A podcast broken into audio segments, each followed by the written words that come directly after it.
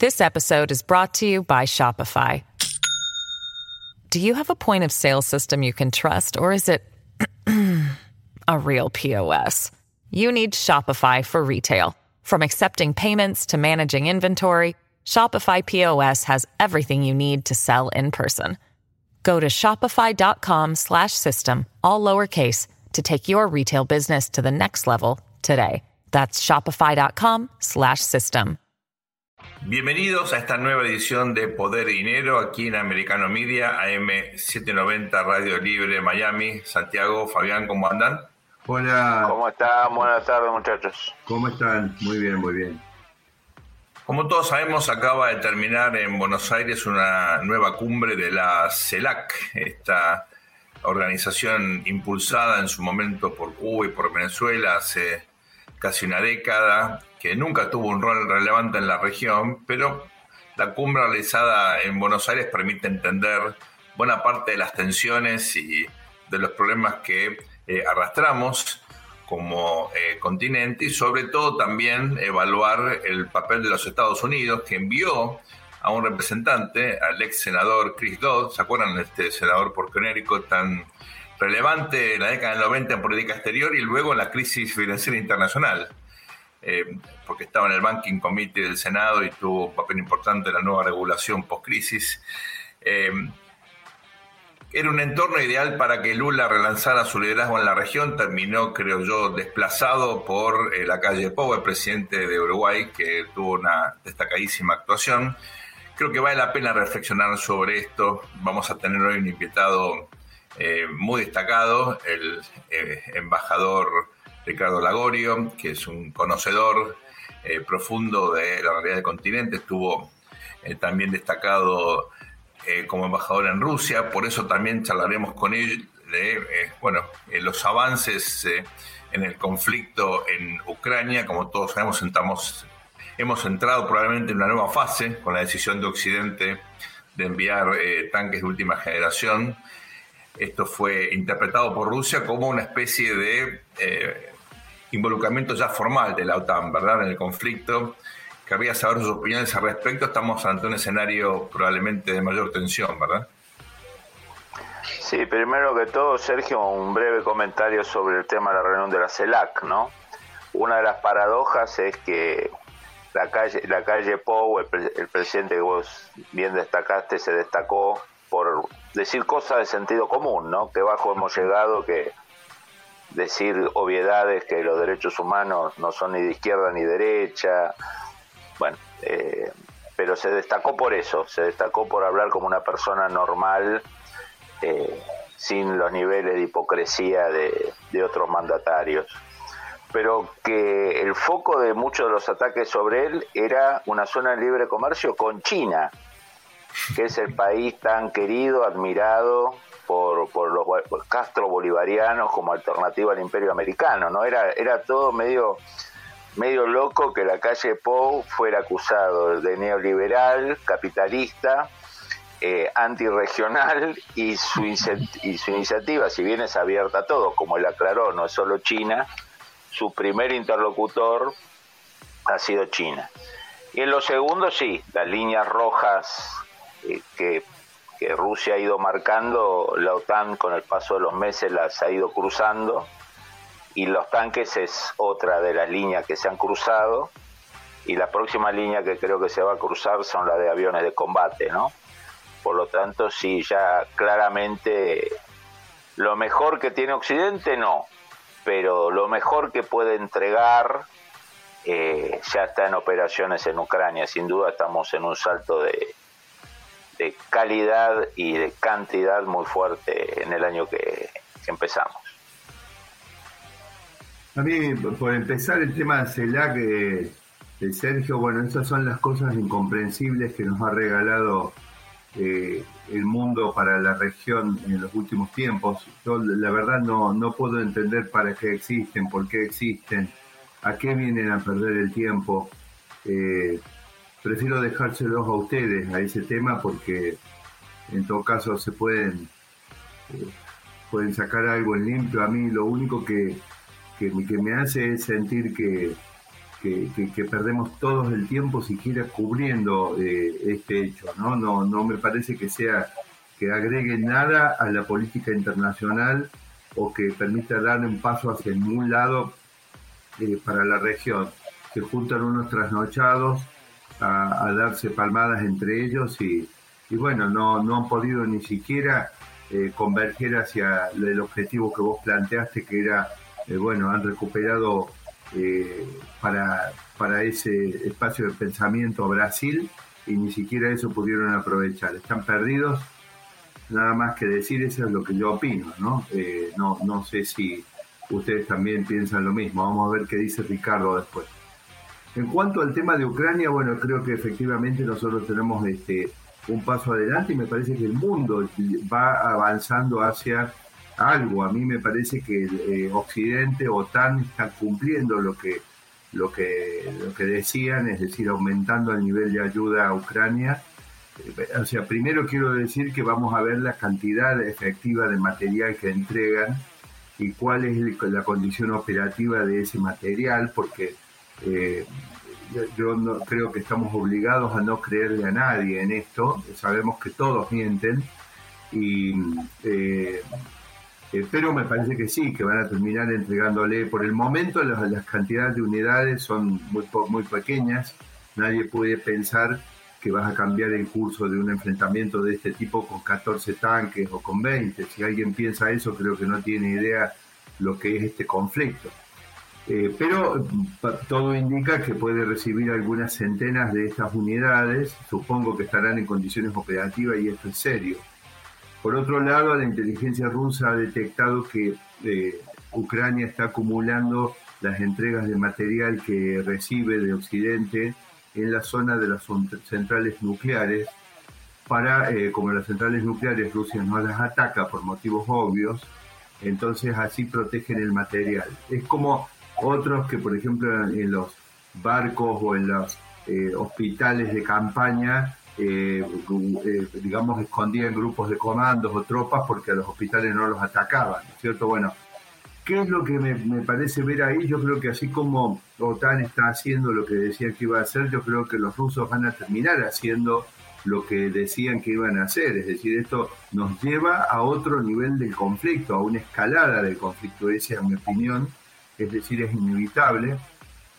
Y eh, si la inteligencia rusa está en lo correcto, que además me parece que es bastante lógico que Ucrania pueda estar escondiendo en centrales atómicas el material que recibe, bueno, me parece que estamos a un paso del desastre, porque eh, me parece que Putin, que no es precisamente alguien muy moderado, digamos, en, algunos momentos, perfectamente podría, yo, yo, es más, yo mismo pienso, yo, Santiago Montoya, pienso que si verdaderamente tienen pruebas de que Ucrania está escondiendo materiales centrales nucleares, eh, Putin está legitimado a atacar una central nuclear y no necesita ni tirar una, un arma táctica para hacer un desastre. Eh, eh, por eso es que a mí me parece que es tremendamente peligroso pasar al siguiente nivel.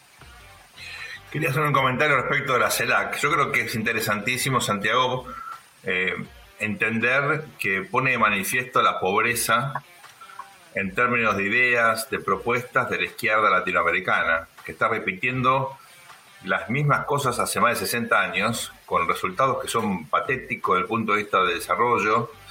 Eh, olvídate de desarrollo eh, democrático, porque uno dice, bueno, China, está bien, a mí no, no le gusta el régimen, obviamente, eh, dictatorial chino, pero uno tiene que reconocer que en buena medida, gracias a los Estados Unidos, que invirtió y abrió su mercado, China es un éxito desde el punto de vista de desarrollo económico, extraordinario. Y en cuatro décadas logró un salto de industrialización realmente eh, espectacular. Ahora, cuando uno analiza las ideas que propone eh, la izquierda en América Latina, bueno, están empantanados en cosas que sistemáticamente han llevado al fracaso económico y político, eh, con lo cual me parece que yo no digo que haya disfrutado de la cumbre de la CELAC, pero efectivamente ratifica algo que uno eh, ya sabe, y es que la ventaja del punto de vista conceptual, de riqueza ideológica, eh, que tienen las ideas eh, digamos, del procapitalismo, de la democracia, son fabulosas. Probablemente todavía no se expresa eso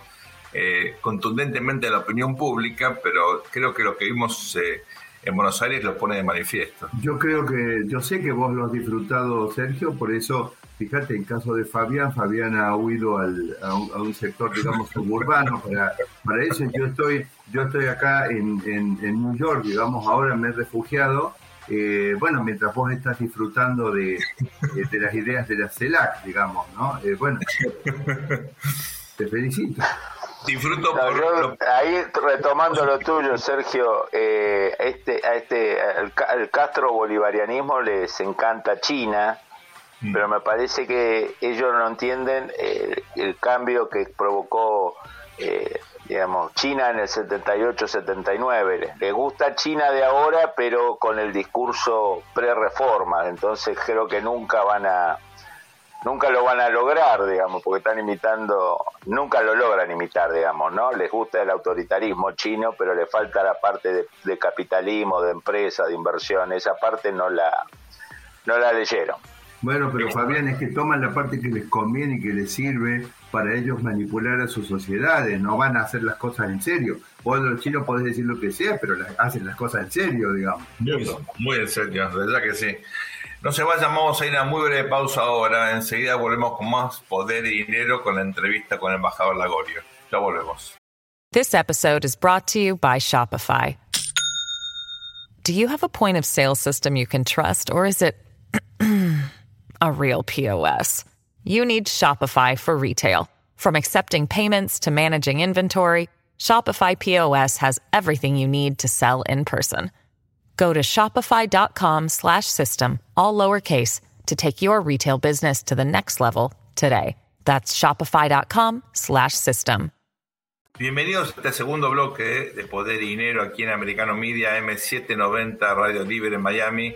Como les contamos eh, recién, tenemos el placer de entrevistar ahora a el embajador Ricardo Lagorio, eh, un especialista eh, en política internacional, estuvo destacado en Rusia eh, durante la gestión del presidente Mauricio Macri, pero tiene una dilatada, a pesar de su juventud, una dilatada trayectoria eh, y un profundo conocimiento de la realidad política eh, y diplomática de la región. embajador Lagorio, Ricardo, un abrazo grande, gracias por estar con nosotros. Buen día, Sergio, Santiago, Fabián, muchísimas gracias, un placer siempre estar con ustedes. Muy bienvenido. Ricardo, nos gustaría tener tu opinión respecto de esta cumbre de la CELAC nosotros pensamos que fue un poquito deslucida, que faltaron idea, fuerza, eh, que de alguna manera pone de manifiesto un poco el anacronismo de algunas de las ideas del integracionismo tradicional en América Latina. Eh, tal vez nos llamó la atención cómo se destacó con un poco de sentido común nada más el presidente de la calle Pou, pero querríamos tener tu opinión al respecto, por favor. Mira, Sergio, yo creo que el próximo gobierno que asuma el 10 de diciembre, entre otros desafíos, tiene que repensar y replantear todo el andamiaje hemisférico. Eh, me parece que es esencial. Eh, acabamos de, de tener una cumbre presidencial de CELAC, Comunidad Económica Latinoamericana y Caribe Primero, yo creo que está muy en claro que no hay comunidad. Eh, las diferencias que hubieron en las intervenciones, en la gesticulación, en la estética, demuestra que no hay comunidad. Segundo, la CELAC cuenta con 33 países. Vinieron solamente 13 jefes de Estado.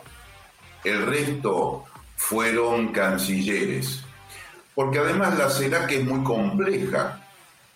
Eh, en la CELAC hay una enorme cantidad de países del Caribe cuyo jefe de Estado es el rey de Inglaterra, Carlos III, como cabeza del Commonwealth. Son, son datos objetivos nada más. Entonces, todo esto complica. Fíjense que nosotros no podemos tener una reunión presidencial en donde solamente el 40% de los participantes son jefes de Estado. Después, el documento que se aprobó tiene 28 páginas, 111 párrafos y 20 temas. Yo estuve, mi primer destino fueron casi años en Naciones Unidas, así que conozco todo este mecanismo, pero a mí me, sorprendió ver que la mayoría, la gran mayoría de los párrafos son afirmamos, destacamos, convenimos, resaltamos, celebramos, refrendamos, recordamos, renovamos, etc. No hay deliverance. En ningún párrafo se dice vamos a hacer esto de esta forma y con estos presupuestos. Con lo cual es una pieza muy interesante eh, que desde ya no va a ganar ningún premio literario porque está muy mal escrita y peor todavía, si uno hoy hace una encuesta a la gente en, en Latinoamérica y el Caribe, este documento no le cambió la vida ni le va a cambiar la vida. Con lo cual me parece que tenemos la obligación de replantear el andamiaje integración y no, no digo terminar con el CELAC, pero tener una discusión muy seria sobre eh, qué, qué, tenemos en la región. Fíjense, si me permiten, en la región tenemos 14 mecanismos de integración la Asociación de Estados del Caribe, la Alianza Bolivariana, el BID, la ALIADI, el Grupo Andino, la Comunidad de Estados Latinoamericanos, la Comisión Económica para América Latina, la Cumbre Iberoamericana, el Mercosur, la OEA, el eh, Sistema Económico Latinoamericano, Sistema de Integración Centroamericano. Tenemos cinco parlamentos para la Sur, para la CEL, para Latino, Eurolat, para América. Yo creo que tenemos que ser honestos y responsables ante nuestros ciudadanos que nos están reclamando que la política exterior, que las políticas exteriores estén al, servicio del desarrollo y del progreso de los pueblos. Eso es esencial y eso no se está cumpliendo. Eh, Ricardo, una de las paradojas es que el país que impulsó más fuertemente la CELAC, en cierta medida para balancear algunas ideas de Lula, Morín y en el momento así de, de ubris o de desmesura y de hiperoptimismo de la política exterior brasilera en el Lula 1, Lula 2, fue Venezuela, ¿no? Chávez tuvo un rol muy importante en la CELAC, más que para acompañar a Brasil, para, digamos, marcarle un poco el terreno a Brasil. Y la, la, imagen es que el presidente de Venezuela, el sucesor de Chávez, si bien elegido a dedo por, por Cuba, que es Maduro, no pudo venir por pedido de captura, ¿no? Me parece que eso habla de, de la situación de las relaciones regionales e interamericanas, ¿no? Que, que haya el, el país creador tenga una persona que está con pedido de captura por 15 millones Sí, sí, cómo no, cómo no, cómo no. Mira, em, es absolutamente correcto. Por eso yo creo que nosotros tenemos que volver a armar la pirámide hemisférica partiendo de la OEA, que es el único organismo hemisférico completo en donde están todos los países hemisféricos de Canadá a la Argentina. Se ha dicho de paso que Canadá ingresa a la OEA en los 60 del siglo pasado por una gran gestión diplomática argentina. Ahora, el problema con la OEA es que es el único organismo que tiene una cláusula democrática. Em, el, artículo primero de la OEA dice específicamente, permítame, los pueblos de América Latina tienen derecho a la democracia y su gobierno la obligación de promoverla y defenderla. La democracia es esencial para el desarrollo social, político y económico de los pueblos. Es una institución que parte de la, del principio eh, esencial de la democracia eh, como un valor constitutivo. Mientras que la última declaración de la CELAC para, para eh, los presidentes, lo que la afirman, dice en, en su párrafo cuarto, la democracia es una conquista de la región que no admite interrupciones. No, la democracia no es una conquista, es un dato esencial de nuestra convivencia. Ahora, dicho esto, hace falta, perdón, Santiago, me parece, una cuota de pragmatismo, ¿verdad, Ricardo? Porque uno dice, bueno, eh, muchas veces necesitamos, a pesar de las diferencias ideológicas y conceptuales, tener vínculos. Y eso eh, lo hemos visto en Europa, lo hemos visto en Asia. Los países eh, tienen intereses y a veces estos principios que, por supuesto, desde el punto de vista valórico son fundamentales, bueno, tienen que estar de alguna manera entre paréntesis para poder focalizar el interés nacional. ¿Cómo uno puede encontrarle un... Por eso le preguntamos a un diplomático, ¿no? ¿Cuál, es la bisectriz? ¿Cuál es el mecanismo para poder hacer las dos cosas? Sostener los valores y al mismo tiempo eh, mantener una cuota de pragmatismo que permita vínculos aún con dictaduras. Mira, es una excelente pregunta y es el gran desafío. Por eso quizás haya que distinguir el, esquema regional en donde muy claramente nosotros nos hemos organizado en torno al valor democracia representativa, del resto donde no está, en la ONU no está, en los mecanismos asiáticos ni africanos tampoco está, y creo que es, es una obviedad, Sergio, y vos que sos un gran especialista en eso, sabemos muy bien, que en más de la mitad del mundo nunca llegó Hobbes, Locke y Rousseau. Ahora, eh, creo que en, en, el hemisferio la democracia, como dice muy bien la carta, es esencial para el desarrollo social, político, económico. Nosotros lo hemos incorporado como un valor. Por supuesto, con sus matices, hay que adaptar la democracia representativa del siglo XXI a, la Carta 1948, pero me parece que eh, renunciar a la democracia como un principio rector y ordenador y facilitador del desarrollo del progreso en el hemisferio sería muy riesgoso, con, por supuesto, todos los, los, los, digamos, los bemoles de manejar los tiempos. Tampoco hay que salir a hacer un cruzado tampoco hay que marginar. Yo mm, eh, creo que quizá fue un error en la década del 60 y ahí Frondizi eh, se opuso bastante a haber suspendido a Cuba, pero bueno, eh, a Cuba la hemos reincorporado, Cuba es la que no quiere ahora volver al andamiaje de la OEA. Ricardo, vamos a una, una, muy breve pausa ahora. Eh, enseguida volvemos con más poder y dinero aquí en Americano Media, M790 Radio Libre Miami. No se vayan. Bienvenidos a este tercer bloque de Poder y Dinero aquí en Americano Media, M790 Radio Libre Miami. Estamos charlando con el embajador Ricardo Lagorio. Estuvimos eh, una vez más eh, yendo a fondo, entendiendo la lógica detrás de esta cumbre de presidentes de la CELAC Santiago tenía una pregunta, había quedado pendiente.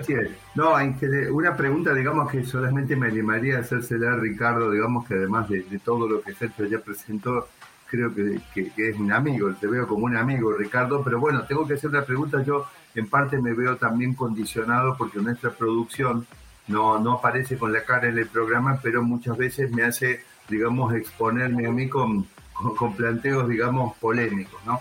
Y yo no quisiera llegarle a nuestra audiencia de residentes eh, latinoamericanos, de origen latinoamericano en Estados Unidos, que eh, muchos de ellos son, digamos, o simpatizantes o fueron simpatizantes y ahora, digamos, siguen eh, del presidente Trump.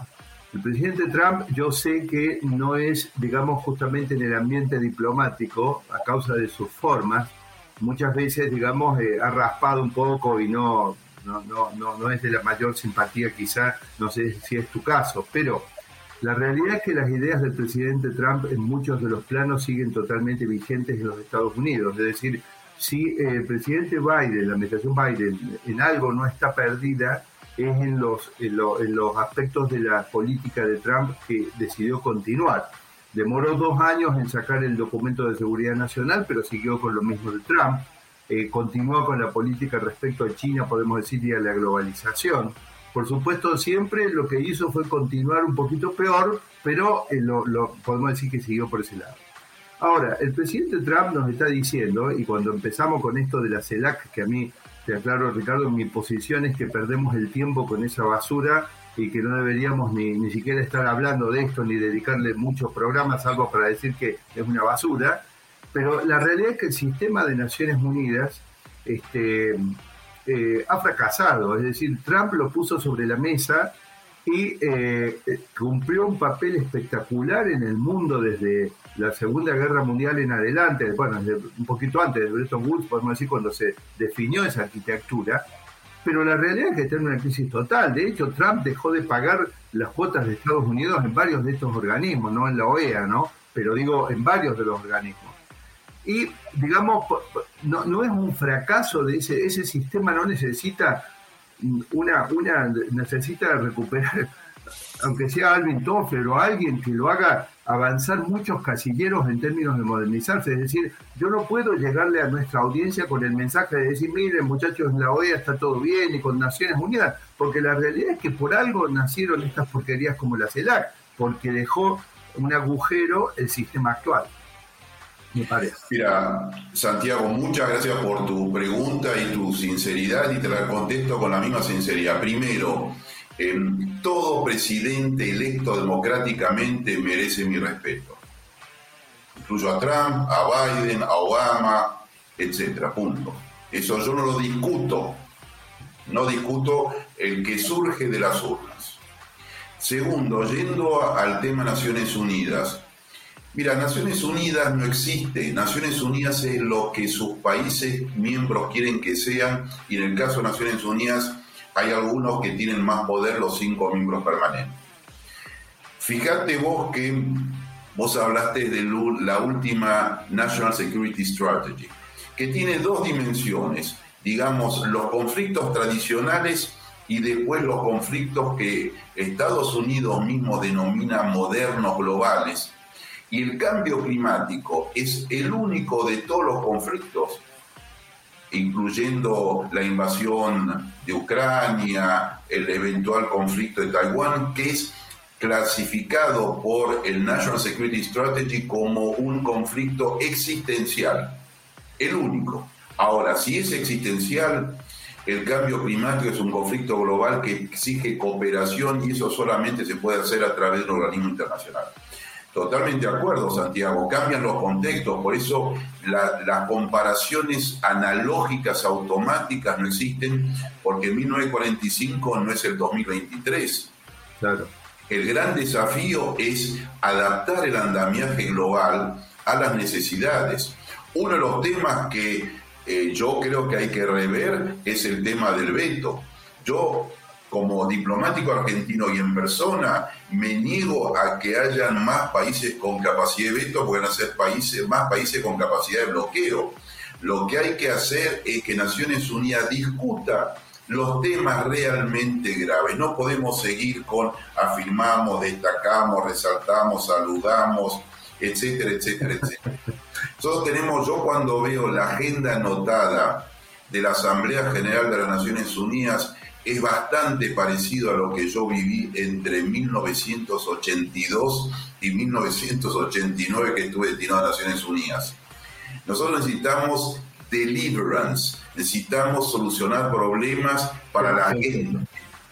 Eh, por eso es que la, entre otras cosas, la democracia representativa está en crisis porque nosotros no le estamos dando soluciones y ahí sí te doy la razón cuando se ve estos organismos internacionales, se ve un montón de diplomáticos o funcionarios bien vestidos, en bonitos lugares, con aire acondicionado, pero no pasa nada. Nosotros tenemos la obligación de que eh, el andamiaje institucional esté al servicio y mejoramiento de la vida. Ese es, digamos, yo diría, el desafío de tener un multilateralismo y una gobernanza global para el siglo XXI que esté al servicio de la We the People, palabra inicial de la carta, y no de los estados, naciones o presidentes ideologizados. Esto es música para mis oídos, Sergio Fabián. No, a ver, eh, con eh, Ricardo hemos tenido una charla previa aquí en Poder y Dinero donde no quedó eh, pendiente un interrogante que realmente cruza todos estos temas y cuál es el rol de la arquitectura justamente de instituciones internacionales pensada para un contexto totalmente distinto en este mundo de desglobalización, no sé cómo llamarlo, hay dudas al respecto. Y, yo creo que esa es una eh, pregunta que, pues, aunque sea brevemente, me gustaría tener la reflexión de, Ricardo. Eh, habida cuenta también de la nueva etapa del conflicto en Ucrania, ¿no? Recordemos que probablemente hayamos pasado eh, un, nuevo umbral eh, con el, compromiso efectivo de los aliados de Ucrania, de Alemania, de Estados Unidos de enviar tanques de última generación, el pedido de Ucrania también de armamentos, de, bueno, de, aviones eh, eh, casas, en fin, hay, hay toda una nueva discusión aquí con reacciones muy serias por parte de Rusia. ¿Cuál es tu visión respecto a esta arquitectura? ¿Seguimos confiando en el multilateralismo? ¿Hace falta pensar algo distinto? ¿Cómo estás viendo eso, Ricardo? Mira, Sergio, sí, yo, yo soy un multilateralista con, converso y, convencido. Ahora, hay que adaptarlo a los momentos. La, eh, la invasión de Putin a Ucrania es de alguna manera reflejo del fracaso del multilateralismo, pero no del multilateralismo en sí. Fracaso de que un miembro permanente del Consejo de Seguridad no respeta sus obligaciones básicas. Por eso el veto es muy peligroso. Ahora, yo me pregunto, eh, siguiendo con ese concepto del politólogo de Estados Unidos Francis Gavin de proporcionalidad cronológica, de acá a 30 años, ¿de qué nos vamos a acordar más? ¿De esta invasión o del invento del iPhone en el año 2009 o del cambio climático no abordado o de otros temas? Yo creo que son debates que eh, hay que hacerlos no todo es soft power porque eh, la brutalidad de la destrucción del gobierno de Putin es tremendo. Ahora, cumplió un año y no consiguió ninguno de sus objetivos iniciales. Entonces también la pregunta es, en el siglo XXI, utilizar la fuerza bruta como invasión da los resultados que dio en épocas anteriores. Eh, esto exige todo un enorme debate, yo creo que pondría en el centro del ordenamiento a futuro el multilateralismo y la gobernanza global y no el Great Power Politics, y pondría como hoja de ruta los 17 Objetivos de Desarrollo Sustentable, lo cual no significa ser ingenuo, pensar que somos ángeles. Pascal muy bien decía que el hombre no es ni ángel ni bestia, pero si quiere jugar de ángel termina siendo bestia, así que hay que ser muy cuidadoso, muy cuidadoso, pero darnos cuenta de que, y sobre todo un país como la Argentina, con cuarenta y pico por ciento de pobreza, que inexorablemente tiene que poner su política exterior en, en una sintonía de seriedad, idoneidad y al servicio del desarrollo y progreso del país y de alentar un escenario global menos conflictivo para poder desarrollarnos, si no, no tenemos futuro. Embajador Laborio, Ricardo, muchísimas gracias por combatir tu sabiduría, tu sentido común, tu experiencia práctica y también tu conocimiento teórico con nosotros ha sido súper útil, muy rico. Eh, estamos en contacto, te vamos a molestar más adelante. Muchas gracias. Muchas gracias, Ricardo. Gracias. Ustedes no se vayan, ya volvemos con más poder y dinero luego de esta muy breve pausa. Bienvenidos a este cuarto y último bloque de poder y dinero aquí en Americano Media, M790 Radio Libre Miami. Ustedes saben, cada vez que tenemos un acontecimiento relevante en Haití, consultamos a nuestro amigo, el embajador Pedro von Heiken, que estuvo destacado ahí como embajador de la Argentina, conoce muy bien obviamente eh, la región, el Caribe en particular, también eh, muchas veces lo consultamos para entender lo que está pasando en eh, Cuba. Recientemente, luego de la cumbre de la CELAC, el presidente Henry volvió a Haití encontró una situación de inestabilidad interna muy, muy significativa, una ola de violencia que le, bueno, impidió salir del aeropuerto. Para entender lo que está pasando, para comprender la situación de eh, Haití, tenemos a Pedro con nosotros. Pedro, un placer. Gracias por acompañarnos. Es un gusto tenerte nuevamente aquí en Poder y Dinero. Bueno, muchas gracias Sergio por esta nueva convocatoria siempre interesante de Poder y Dinero por el canal americano Media y Radio AM 790. Esta vez para hablar de otro antiguo, no tan antiguo destino diplomático mío que fue Haití. Me fui hace tres años, pero sigo teniendo interés en ese país y sigo recibiendo información. Eh, sabemos que el presidente acting president vendría a ser, digamos, el primer ministro de Haití, Ariel Henry, que estuvo reunido con nuestro presidente Fernández en Argentina, en la CELAC, la semana que, pasó. Apenas llegó a su país, tuvo serio problema, un levantamiento policial muy fuerte de protesta por la muerte en los últimos tiempos, el asesinato, mejor dicho, de unos 50 policías más o menos eh, en, ese, en ese país. Eh, que sigue, que no hace más que agravar lamentablemente la situación de Haití. Voy a utilizar palabras que no, fueron, que no son mías, que recuerdo bien, las tengo anotadas, eh, del, de quien es ahora el nuevo presidente de la CELAC, el primer ministro de eh, San Vicente de las Granadinas, Ralfo González, le acaba de suceder a Alberto Fernández como presidente de la, de la CELAC, el 18 de noviembre, digo porque él hizo un análisis muy, muy acertado, muy, muy bueno sobre lo de Haití, muy completo.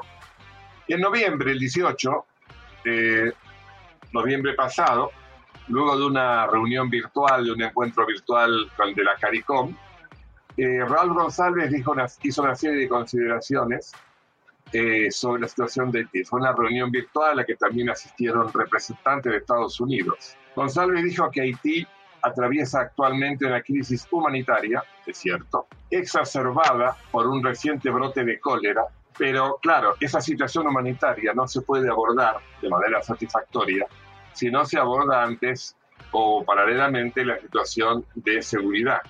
Y yo voy a agregar también la situación política. Eh, González hizo alusión a un dato muy actualizado. En Haití hay una debilidad estructural de seguridad.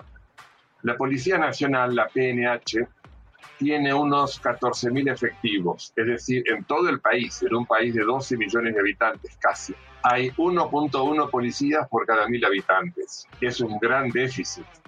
Recordaba González en noviembre que un país de ese tamaño debería tener por lo menos dos oficiales por cada mil habitantes. Su propio país, San Vicente de las Granadinas, tiene 10 policías por cada mil habitantes. Además, como sabemos, yo esto ya lo observaba en Haití cuando era embajador, la policía, la situación está plagada de corrupción. Parte de la fuerza policial sigue estando asociada a las pandillas, a los gangs de delincuentes. Pero claro, también como, como adelanté antes, la situación de seguridad no puede separarse de la situación política. Por un lado, debe haber un diálogo inclusivo entre el gobierno, la oposición, las ONG y las iglesias, que debe ser dirigido y asumido por los haitianos.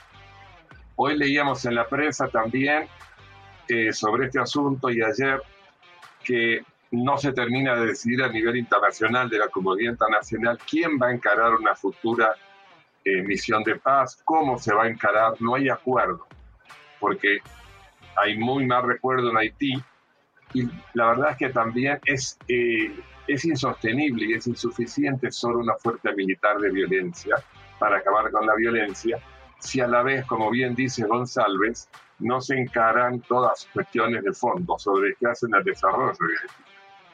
Ahora, la situación política presenta otro inconveniente que no se ha dado tanto a conocer.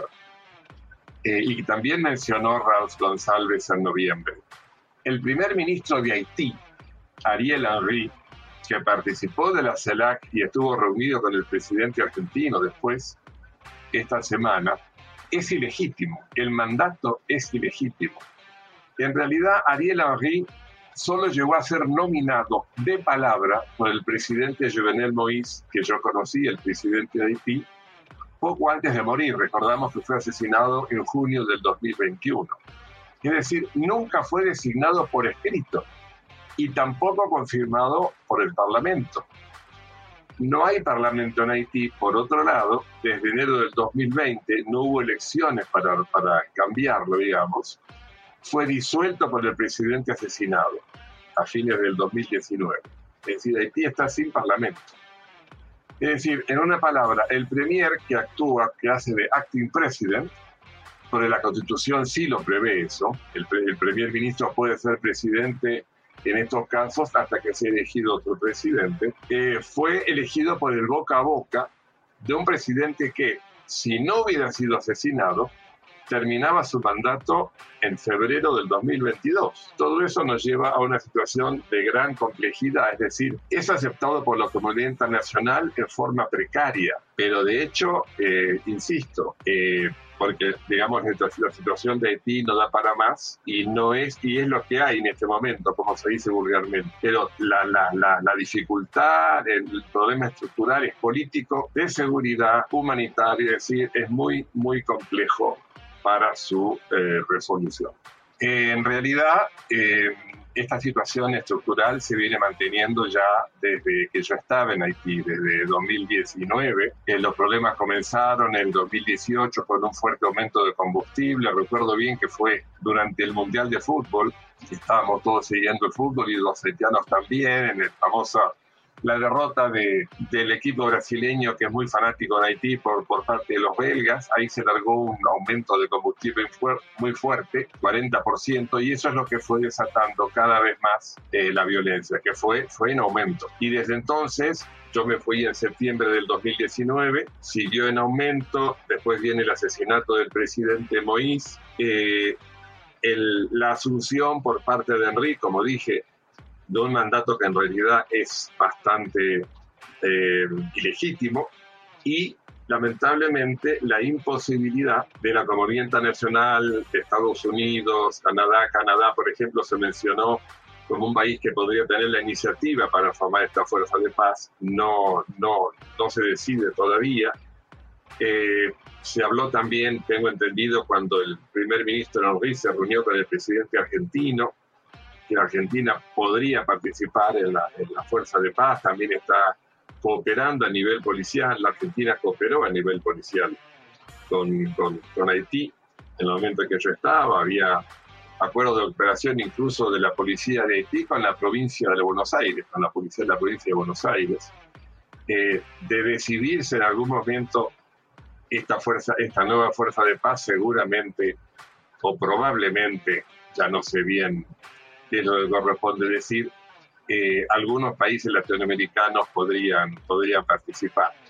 Eso es eh, la reflexión que, que se me ocurría hacer en este momento y para la que he sido convocado. Como ustedes habrán notado, la situación en Haití es ciertamente muy delicada. Hay países que tienen problemas de gobernabilidad que son eh, permanentes, lo estamos viendo en Perú, es tradicional lo que está ocurriendo también en Haití. Fue un gusto tener nuevamente a Pedro eh, von Heiken con nosotros, un especialista en eh, el país, en la región y sobre todo un amigo de poder y dinero. Esto ha sido todo por hoy. Ustedes no se vayan, sigan aquí en eh, AM790 Radio Libre Miami, Americano Media. Eh, Poder y Dinero vuelve muy pronto. Un placer tenerlos con, eh, con nosotros. Gracias por acompañarnos.